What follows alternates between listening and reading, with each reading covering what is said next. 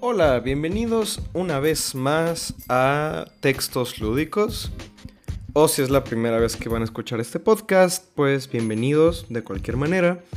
Mi nombre es Luis León, eh, soy diseñador de juegos y soy el anfitrión de este programa. Eh, no hubo episodio la semana pasada porque, bueno, di un pequeño anuncio este, comunitario en el último sobre Doom de que iba a estar en un evento conocido como el Entertainment Gaming Show, que es una expo de videojuegos en la Ciudad de México. Pero bueno, después de tomar este pequeño descanso, sí quiero seguir con el podcast. La verdad es que como que algo que me, me frena muchas veces es pensar en la cantidad de temas de las que podría hablar, de si a la hora de hablarlos lo voy a hacer bien. De hecho, como que no me había quedado muy satisfecho con el episodio sobre Doom. Pero bueno, ya tuve un poco de retroalimentación sobre el tema. Un este. Alguien que escuche el programa y que también lo considera un amigo me dijo que le gustó. Así que, bueno, de cualquier manera vamos a hablar. Creo que aún así es bueno ejercitar esta cuestión del ensayo. O no sé si se le pueda llamar ensayo esto que estoy haciendo, pero bueno, el título, por lo menos el que le quiero poner ahora mismo a este episodio, es Juegos, Simulacros, Hiperrealidad y Nathan Fielder. En la introducción al programa dije que iba a haber momentos donde iba a hablar sobre otras cosas que no son necesariamente videojuegos. Y hoy es el caso. De hecho, iba a hablar originalmente sobre riesgos y oportunidades de las narrativas interactivas pero creo que ese episodio se va a quedar postergado eh, un tiempo más. Eh, porque acabo de terminar de ver una serie llamada Nathan for You, tras haber visto una serie llamada The Rehearsal. Estas dos series las eh, escribe, las produce, las dirige un comediante llamado Nathan Fielder. Ahora, yo en este momento les voy a decir que recomiendo muy encarecidamente que vean las series no voy a hacer spoiler total y no sé si se podría hacer spoiler por el planteamiento más de comedia que tienen las series, pero creo que va a ser más fácil seguirnos, o sea, la conversación si ya vieron estas series. Pero de cualquier manera creo que va a funcionar eh, este episodio con una especie de recomendación. Eh, va a ser como un 2 en 1, es como una especie de vayan a ver estas series escuchen todo eso para convencerlos de que vayan a hacerlo. Y también si ya vieron estas series, que, que eso sirva como un espacio de reflexión. Pero bueno, un poco de contexto. Eh, Nathan Fielder es un comediante canadiense que de hecho este, estuve leyendo bastante sobre él. Bueno, tampoco diría que bastante. Pero bueno, él este, sale de una escuela de negocios que de hecho forma parte de la premisa de su, de su show Nathan for You. Pero también estuvo en clubs de comedia, donde de hecho conoció a Seth Rogen, otro comediante famoso. Y es parte de un grupo llamado, creo que el Castillo Mágico, que es como de, de magos. De hecho, él este, como que eh, hizo muchos trucos de magia cuando estaba pequeño y le gustaba como todas esas cosas, bueno, adolescente y le gustaban todas esas cosas. Eh, sale después en un programa que se llama This Hour Has 22 Minutes, esta hora tiene 22 minutos. En un segmento llamado este no es Nathan for You, es este Nathan by Your Side, que es como un poco la eh, el proto Nathan for You, que Nathan en segmentos como de 3 minutos va hablando con personas eh, y les va diciendo, bueno, cómo los puedo ayudar o qué puedo hacer por ellos o son como segmentos de sketches un poco este, desconectados que voy a admitir vi muy poquitos, solamente como para tener el contexto. Pero lo realmente interesante empieza en la serie Nathan for You. Nathan for You se fue una serie que salió en Comedy Central de 2013 a 2017, si no me equivoco, 2014 a 2017. Y se trata de Nathan, que, eh, bueno, empieza la serie y en la intro te dice cómo em, eh, me gradué de una escuela de negocios y ahora voy ayudando a la gente a eh, tener mejores estrategias en un mundo competitivo, ¿no? En el que estamos hoy en día. Y un poco la idea de la serie es que, bueno, Nathan llega con eh, dueños de locales o negocios y les da como ideas como completamente que pueden parecer absurdas de cómo pueden mejorar sus estrategias de negocios y de marketing u otras cosas para atraer a más gente y sobresalir más en el mercado. Eh, por ejemplo, en el primer episodio, eh, que establece mucho el tono de la serie, aunque va evolucionando, llega con una heladería eh, que les dice como, ah, es que me doy cuenta que casi no tienen visitantes y lo que podemos hacer es ofrecer un sabor de helado a Popó. Y este dice, y probablemente la gente va a querer venir así como por el chisme y va a hacer que pues su heladería tenga más consumidores a largo plazo. Y el dueño del local en un primer instante le dice como, mm, eso suena, no suena tan convincente, ¿no? Pero dice, ok, está bien, vamos a hacerlo. Y entonces Nathan hace como un montón de malabares para que eso se haga realidad. Y entonces va y creo que lo más interesante de ver los programas de Nathan For You es que Nathan no deja de ser esta figura principal. Y esto se hace más aparente en The Rehearsal. En Nathan For You es un balance entre que sí se le da mucho protagonismo a las personas que son los dueños de los locales y todo esto, pero de lo, creo que de las cosas que más vuelve eh, atractivo estos programas es la propia figura de Nathan.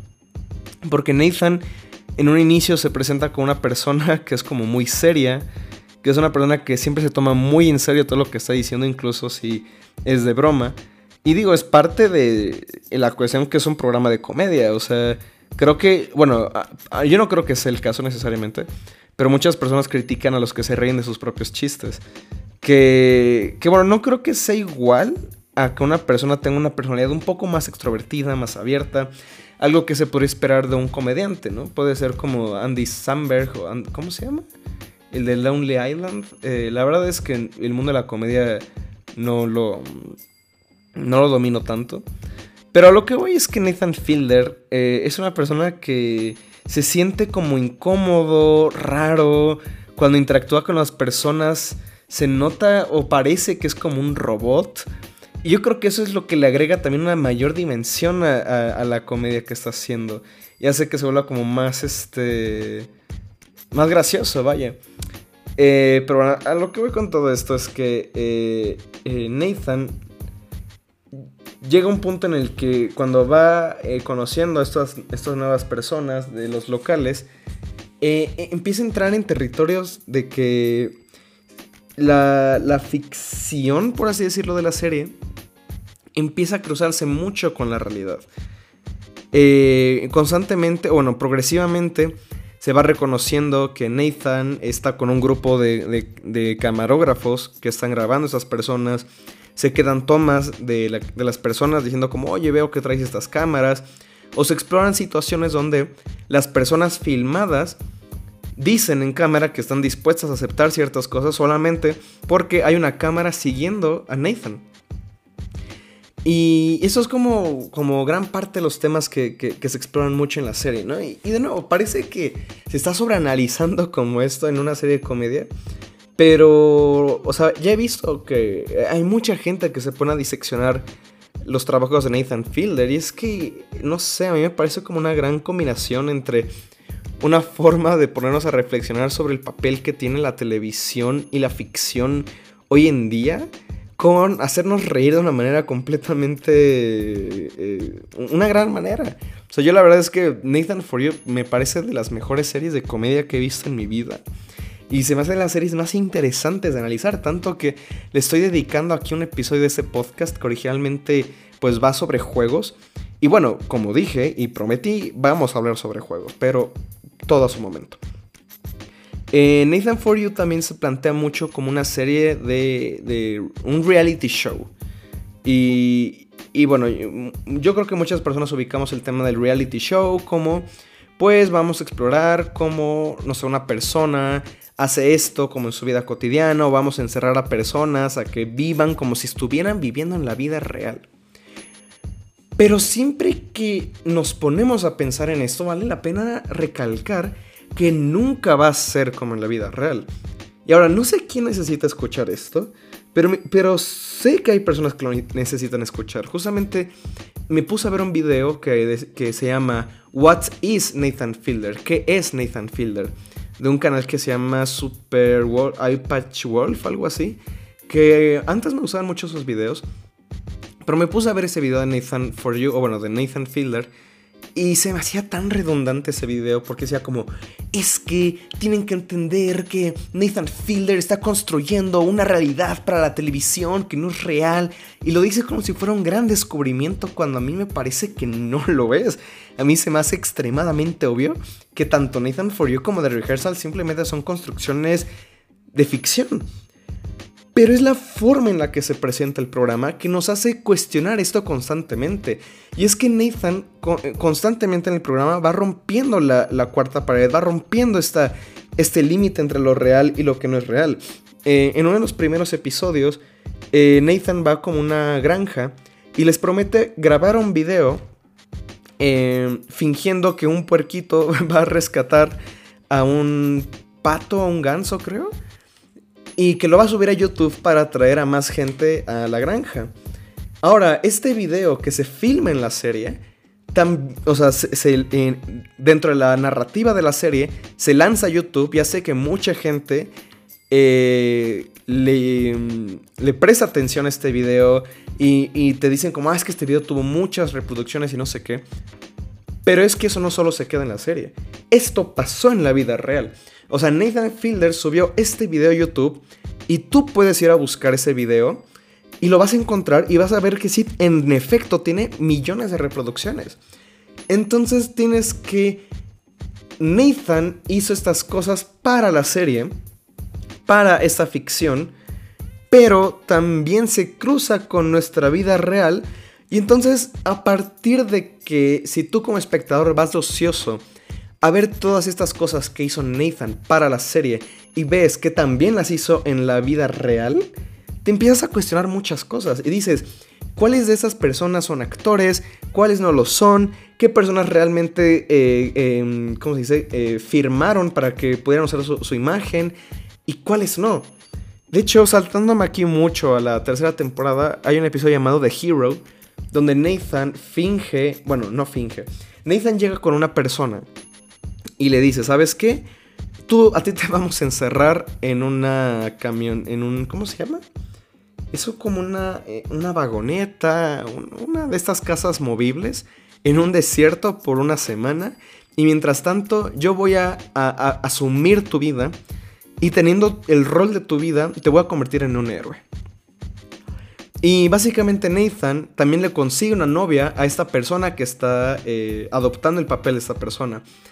Y, todo parece tan real, pero luego investigas que realmente esta novia, entre comillas, era una actriz. Y puede parecer obvio, pero dentro del contexto de la serie no sabes quiénes sí se están creyendo este choro de Nathan y quiénes no. Quiénes conocen a Nathan, quiénes conocen el programa y quiénes no. Y por eso se me hace como, bueno, de ahí viene gran parte de la comedia, pero también se me hace, de nuevo, un, ejercicio muy interesante entre esto llamado hiperrealidad. Ahora, no soy un experto en este término y en estas ideas, pero básicamente hiperrealidad es, eh, es esta idea postmoderna de que ya no sabemos diferenciar entre qué es real y qué no lo es en un, mundo de, los medios de comunicación. Y Nathan For You y The Rehearsal lo va a hacer a la enésima potencia, explotan mucho esta idea. Eh, hay un episodio llamado The Hunk que, y que bueno, es, es un mismo episodio que se llama The Hunk y Haunted House.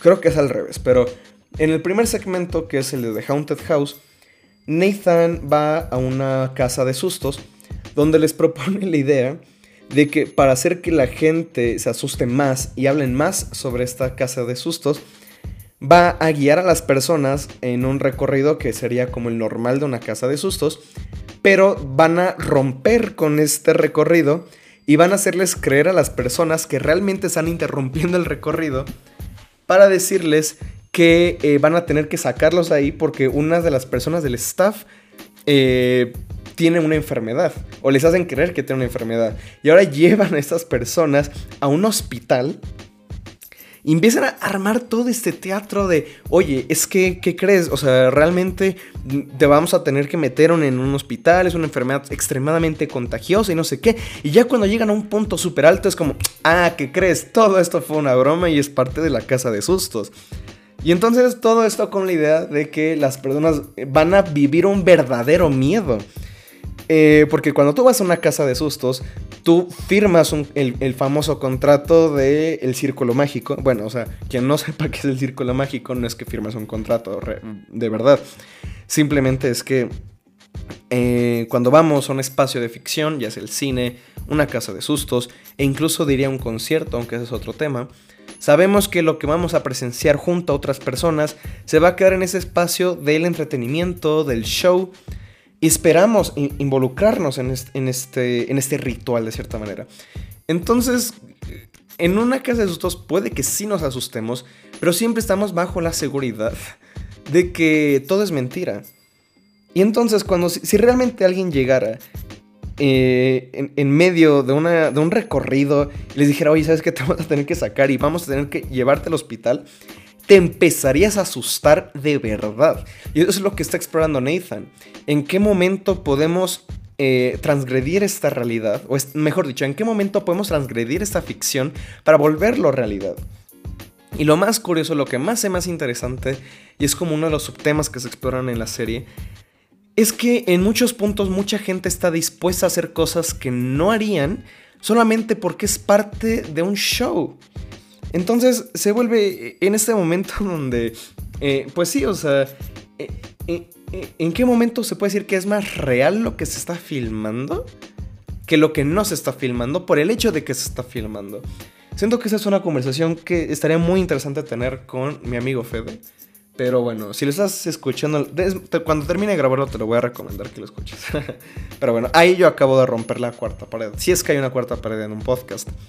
Pero bueno, eh, en este mismo episodio eh, hay un segmento llamado The Hunk, donde Nathan básicamente este, hace un reality show para encontrar pareja, porque gran parte como de los temas que se exploran como de Nathan es que él es incapaz de hablarle a una chica, aunque eso me identifique mucho.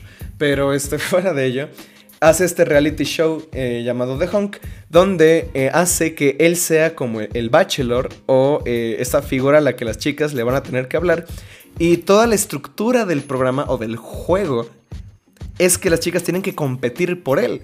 Y entonces Nathan constantemente está diciendo como, ah, ahora ya sé que si quiero que alguien se enamore de mí, lo único que tengo que hacer es gastar el dinero de Comedy Central para hacer un reality show dentro de un reality show para ver quién se pelea por mí. Y así, solamente así, en esas condiciones de, ficción, voy a poder encontrar el amor. Eh, tal vez. Tal vez no sea tan eh, rompecabezas esto que estoy relatando. Pero yo creo que verlo en ejecución da mucho que pensar. Porque eh, a mí me, dejó.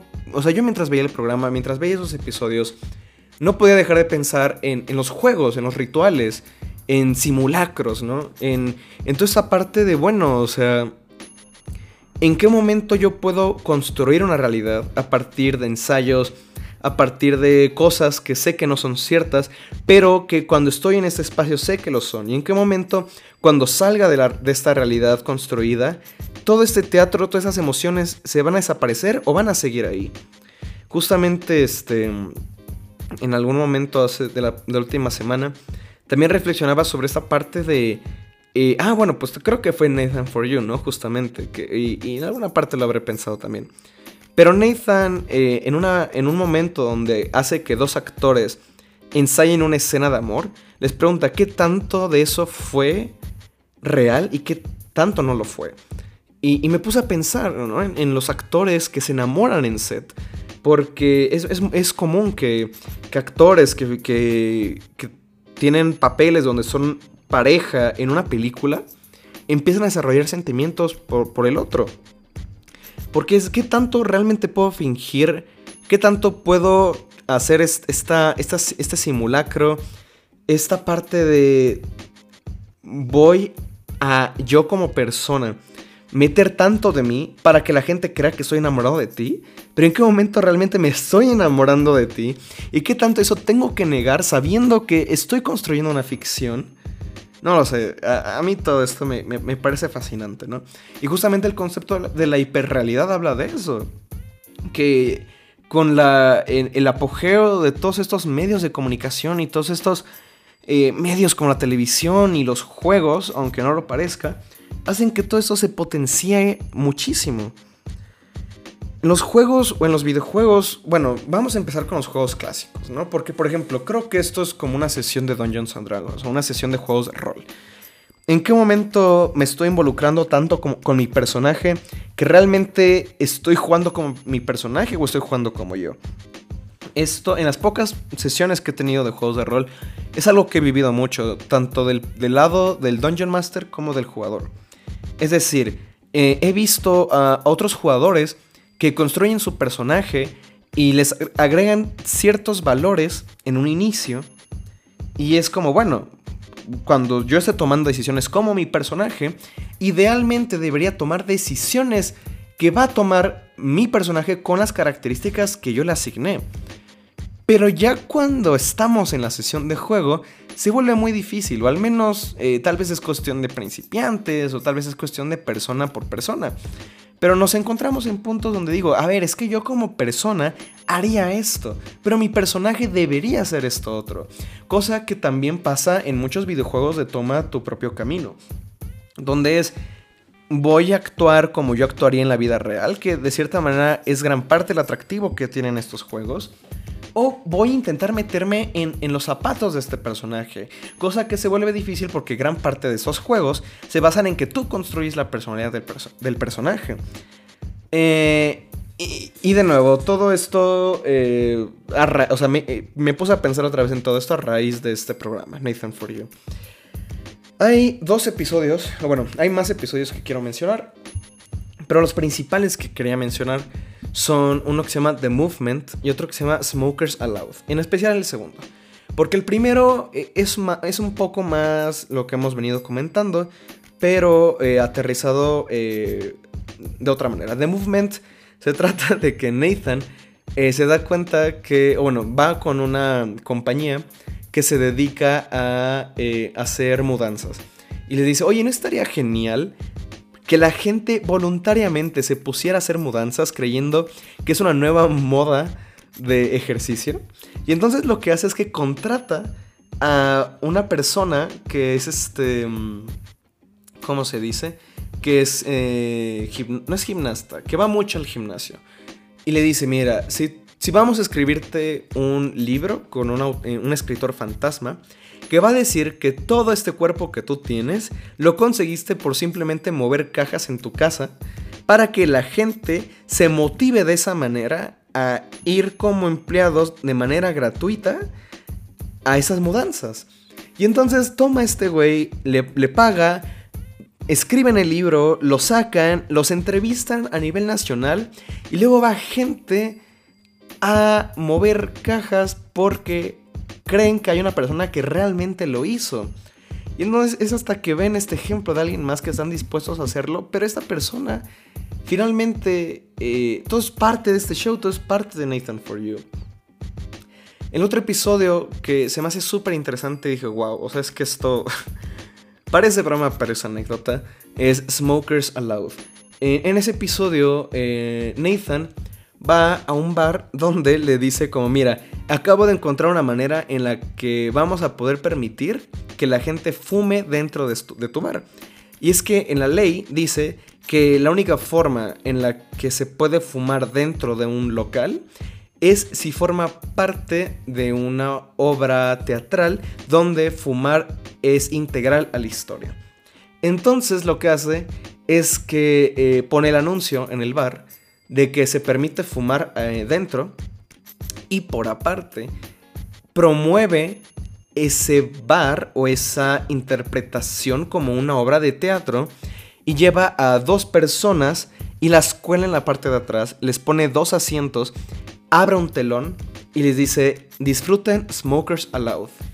Y entonces eh, lo que están percibiendo estas personas que fueron a ver Smokers Aloud no es una obra de teatro prearreglada, sino que están experimentando la realidad misma.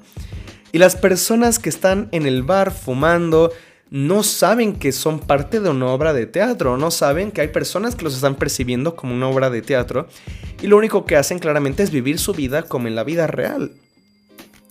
Nathan está grabando todo esto y después de que termina eh, esta, eh, entre comillas, interpretación, se la lleva a una directora de teatro y le pregunta, ¿qué opinas? Y le dice, esto es súper rompedor, esto es un teatro a un nivel mucho más allá del que haya visto jamás.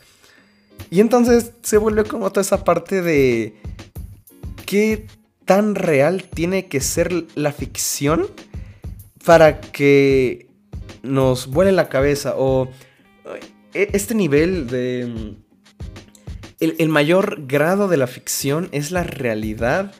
Eh, y entonces, bueno, Nathan eh, lo que hace en este momento es que ahora contrata actores para recrear esa escena que pasó en la realidad sin ensayos, pero ahora lo van a tener que ensayar muchas veces para que salga tal y como se dio en esta primera ocasión, porque alguien le dijo, esto es teatro a otro nivel. Y la ficción a otro nivel es la realidad. Y, digo, eso es como otro argumento en el que nos podemos meter, ¿no? De cuál es el propósito de la ficción, qué tanto se puede asemejar a la realidad. Y si la realidad, en este caso, como lo presentó Nathan, se puede percibir como el, grado mm, perfecto de la ficción, del teatro.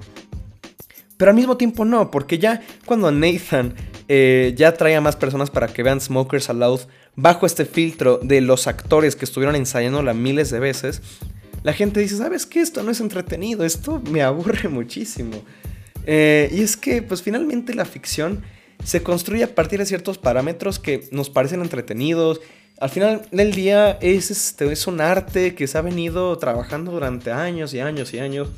Y cuando uno está escribiendo una historia, que queremos presentarla a, la gente para que la gente le guste y les parezca entretenido, pues pasamos por ciertos filtros, pasamos por ciertas cosas, como que el protagonista pasa por ciertos cambios, pasa por ciertas, este, eh, ciertas pautas que ya venimos a esperar de las historias.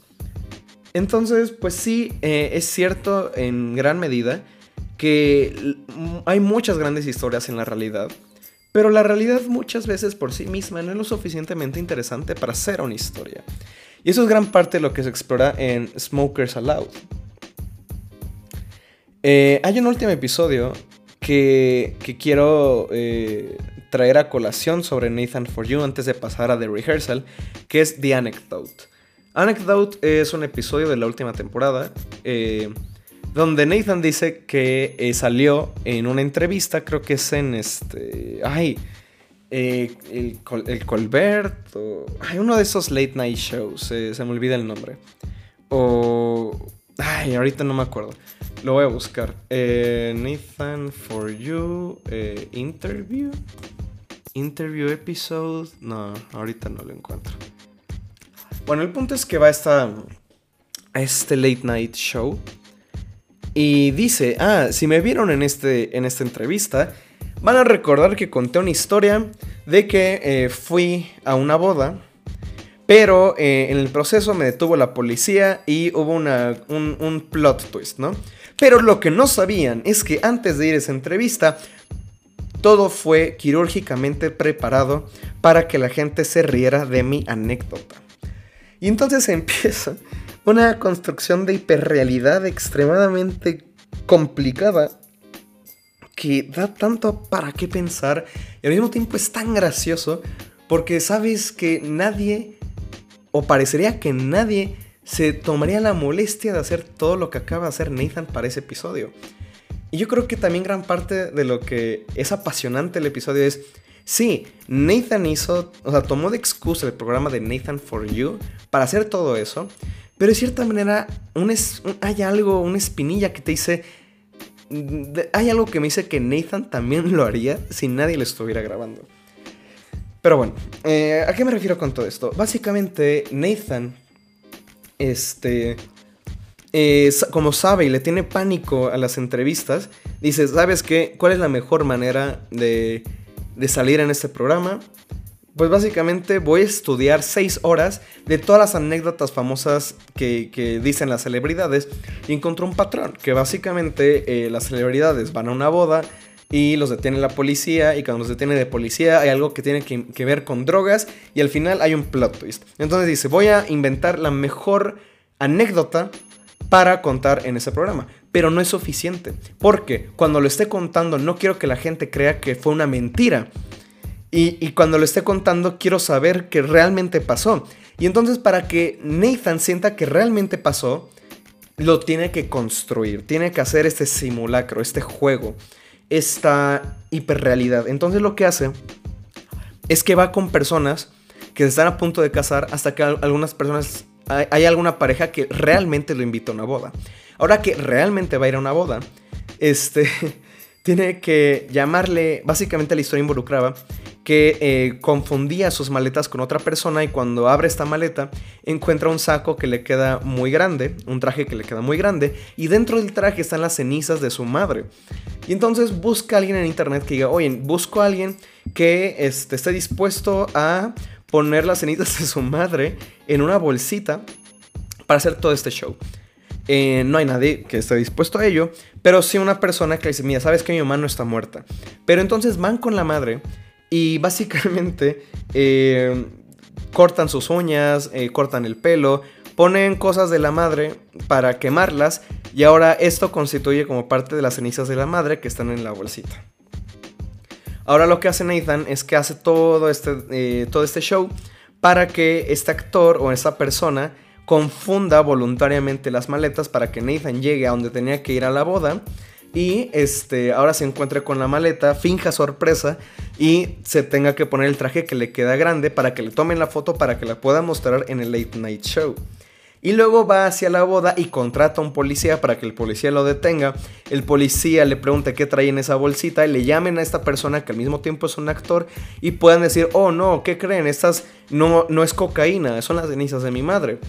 Todo esto eh, lo graba Nathan por, para parte del programa de Nathan for You. Pero también porque Nathan dice que es la única manera en la que él siente que no va a estar mintiendo porque realmente sucedió. Todo pudo haber estado eh, quirúrgicamente preparado, pero como dice Nathan, y técnicamente tiene razón, epistológicamente tiene razón, sucedió.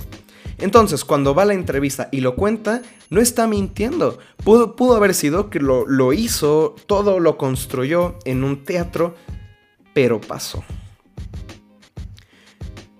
Y bueno, Nathan For You es una serie increíble. Hay muchos más episodios. Realmente recomiendo mucho verla. En especial porque, bueno, el, último episodio, Finding Frances, que también podría hablar sobre él, es muy interesante por muchas cosas. Pero creo que esto da pie para que ya pasemos al segundo show de Nathan. Y que fue de hecho el primero que vi. Y el que hizo que descubriera a Nathan Fielder.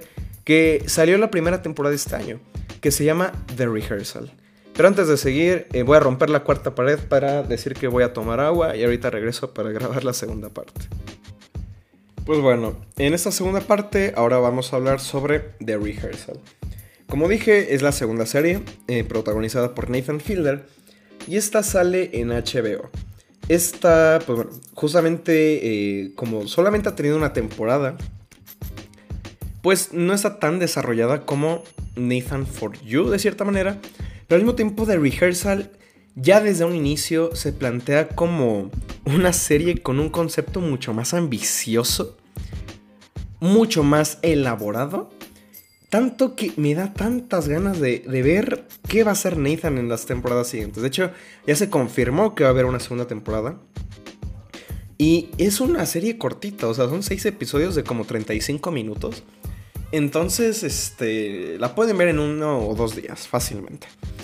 Pero The Rehearsal toma todas estas ideas con las que había coqueteado Nathan en Nathan For You y las lleva a otro, a otro nivel. Porque The Rehearsal básicamente se trata de que Nathan se plantea como una persona que va con personas a ayudarlas a eh, ensayar situaciones que les da miedo vivir para que estén preparados para vivirlas cuando realmente ocurran. Eh, Y bueno, o sea, si han estado poniendo atención en la última media hora, pues es básicamente varios de los episodios de Nathan For You, pero ahora en un contexto mucho más aterrizado, que va directamente a esta parte teatral y esta parte de la... no es psicosis, pero yo diría de la ansiedad. De hecho, eh, mencioné The Rehearsal en el primer episodio de este podcast, cuando hablaba con Blanca. Y yo decía, siento que tiene que ver mucho con esa parte de la paranoia y no sé qué. Pero bueno, eh, The Rehearsal es súper interesante, porque en el primer episodio, eh, pues llega con esa persona que dice como, bueno, el cliente, vamos a llamarle, dice, ¿qué crees? Es que todos estos años le he mentido a mi grupo de amigos diciéndoles que tenía maestría cuando realmente no tengo maestría. Y ahora me da miedo decirles porque no sé cómo van a actuar. Y entonces lo que hace Nathan es que contrata a una persona que va a fingir ser la amiga de este güey, pero para que esta actriz tenga la suficiente información para encarnar este personaje hace que vaya a conocer a esa persona en la vida real para extraer la suficiente información y hacer una interpretación más fidedigna. Y no solamente hace eso, sino que el lugar en el que se eh, pretenden desarrollar todo esto es un bar que les gusta a, estos, a estas personas. Y entonces manda a construir el set del bar exactamente igual que como es en la vida real y contrata actores que van a llenar el escenario para que se sienta lo más real posible. Y por si no fuera poco, ¿en, qué consiste el método de Nathan para esto? Es que eh, utiliza un, diálogo arbóreo, así como se utiliza mucho en, en narrativas interactivas, donde Nathan dice, mira, vamos a hacer lo siguiente. Vamos a empezar con que tú llegas a este lugar. Y a partir de aquí hay tres posibilidades, por decir algo. Primero vamos a ensayar esta primera posibilidad que se puede desembocar en la posibilidad A, B, C y D. Y luego vamos a ir por este mismo camino, pero ahora por la B, y ahora por la C, y ahora por la D. Y así se van explorando múltiples posibilidades de lo que puede eh, pasar en ese encuentro. Y yo cuando lo estaba viendo dije, bueno, eso se le llama tener ansiedad social y yo lo vivo diario, ¿no? Pero Nathan toma como esto y lo lleva a un grado el que se puede ensayar para, en teoría, eliminar toda eh, duda que pueda haber en un encuentro social. Y, sí, yo creo que esta serie tal vez pueda apelar mucho a gente introvertida, como yo, porque nos, nos puede dar, de cierta manera, risa y nos podemos identificar mucho con esto, ¿no? Es como, de nuevo, haciendo el mismo chiste que hacía con Blanca. Es como eso que dicen, ¿no? De Doctor Strange, de veo 14 billones de posibilidades y ninguna se va a cumplir. ¿Por qué?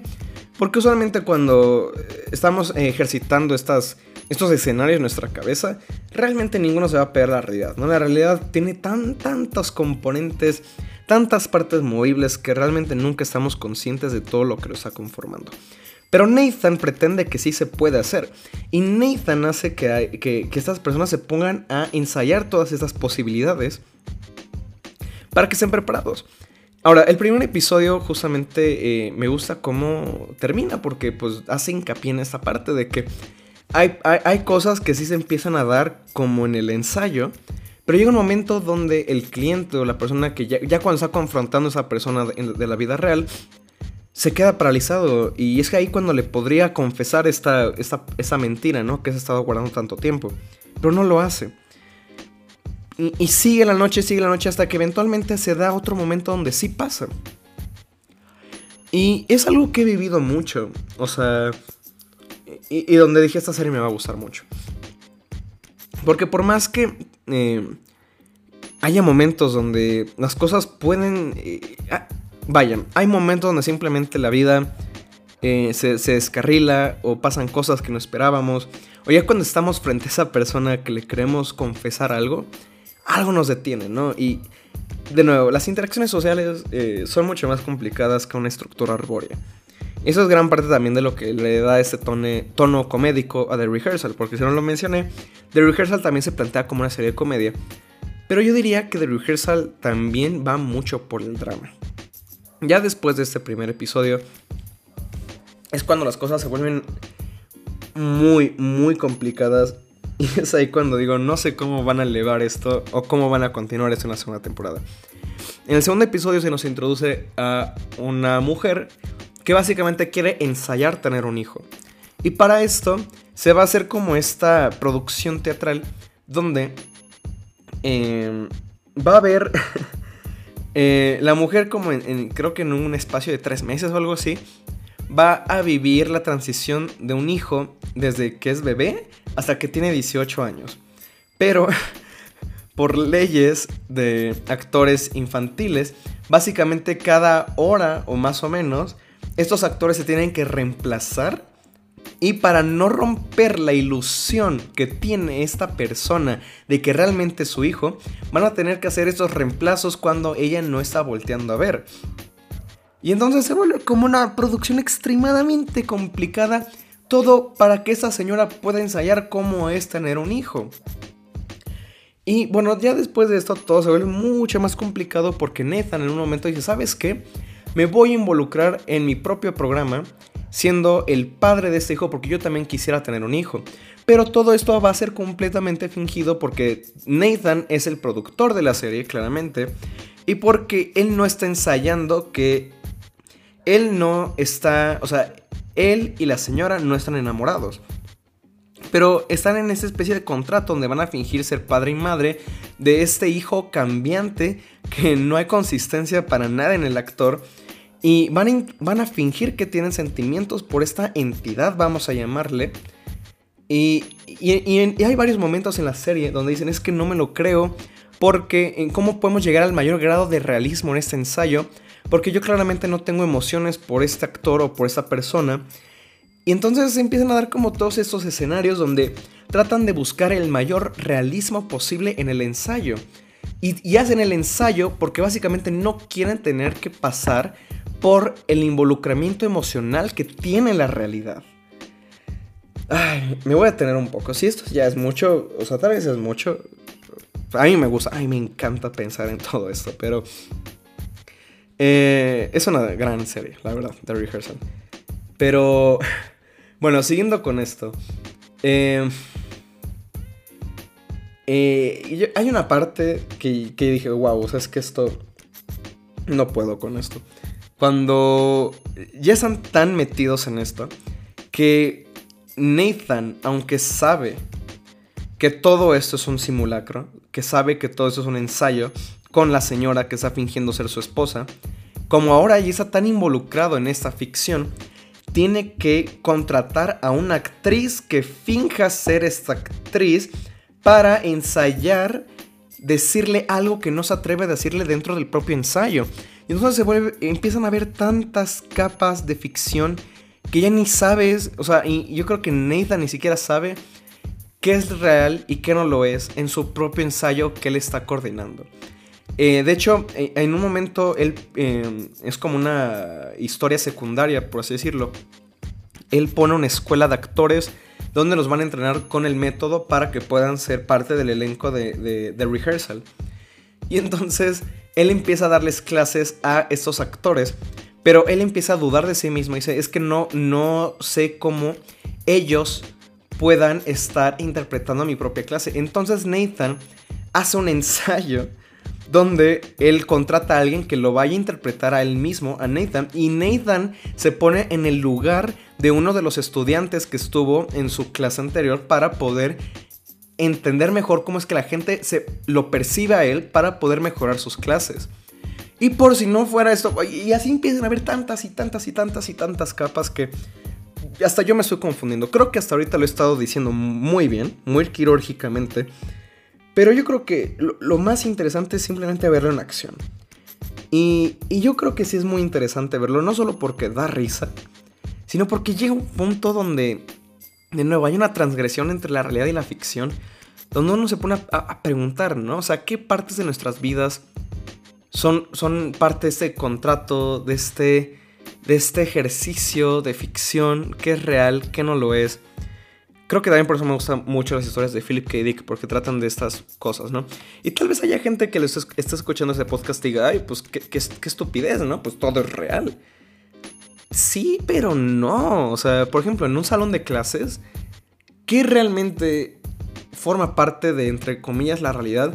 ¿Y qué tanto son los rituales a los que estamos acostumbrados para estar en un salón de clases. Obviamente no actuamos de la misma manera en un salón de clases o en el trabajo, con nuestra familia, con amigos. Sí, todo es parte de la realidad, pero finalmente son diferentes espacios de construcción social donde vamos a actuar de diferente manera. Y, es donde podemos decir, es que la vida es un teatro, la vida es un juego. Siempre vamos adoptando diferentes papeles, diferentes formas de, de actuar. Vamos entrando en diferentes maneras de entender la realidad. Y pues sí, todo esto es como muy postmoderno, que hay gente que no les interesa tanto esta postmodernidad. Eh, pero bueno, este, creo que para ir cerrando, porque digo, podría hablar mucho más de The Rehearsal, pero creo que con esto que he mencionado, eh, quiero dar pie a que vayan a verla. Y si ya lo hicieron, espero que lo que haya comentado haya servido un poco más de profundización o reflexión también para que vayan a, no sé, comentarme por ahí, tuitearme, mandarme un mensaje por Instagram, lo que ustedes gusten. Eh, pues no sé, otras cosas que hayan pensado, ¿no? Y también porque quiero darle el beneficio de la duda a The Rehearsal. O sea, Nathan For You da más para hablar por el hecho de que Nathan For You son 32 episodios.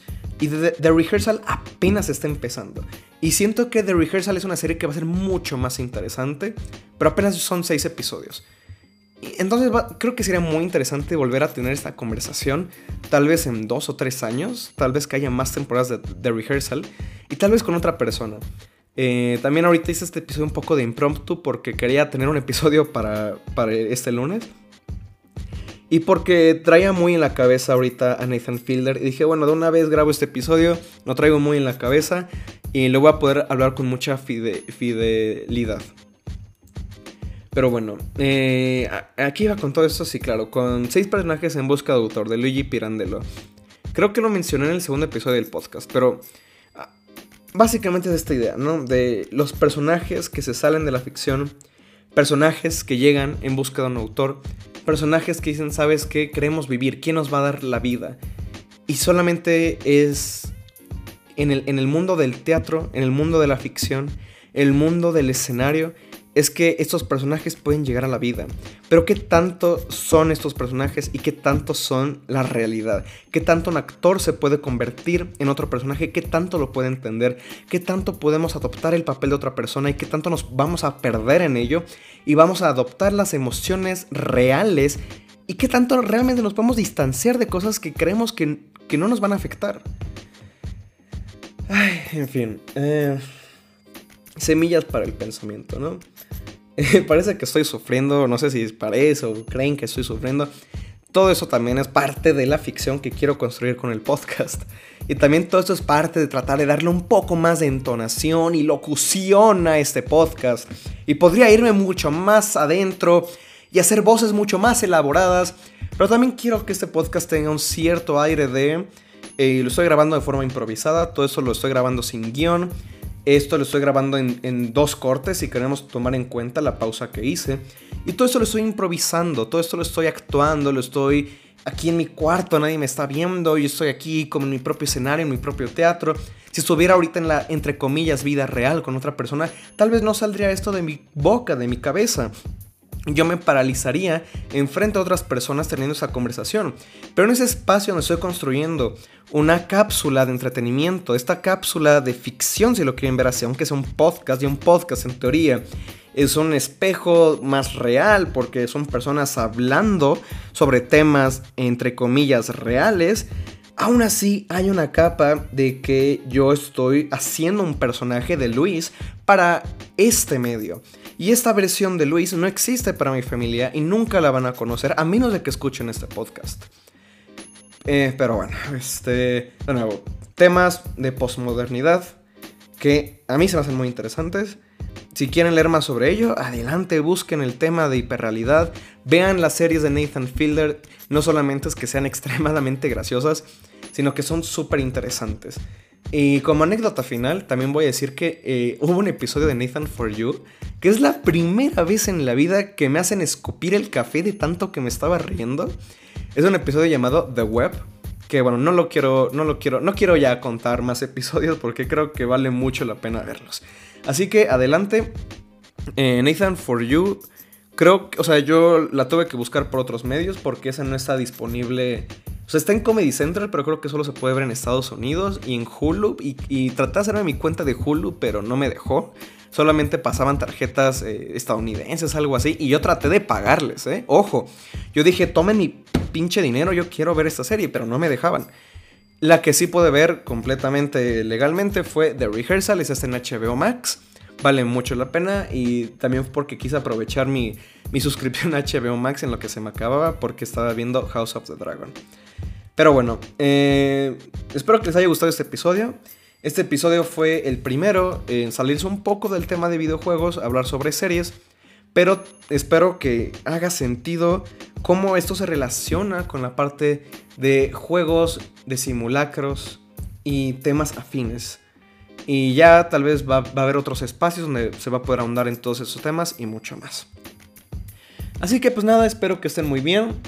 Eh, espero que haya episodio también la siguiente semana, que si todo sale bien va a haber un invitado especial, otra vez.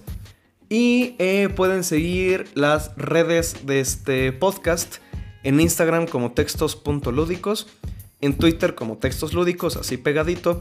Mis redes personales es arroba lleon779 en Instagram en Twitter como arroba lleón-779, que bueno, vamos a ver cuánto, cuántas semanas dura más Twitter, porque ahorita que está pasando eso con Elon Musk, quién sabe.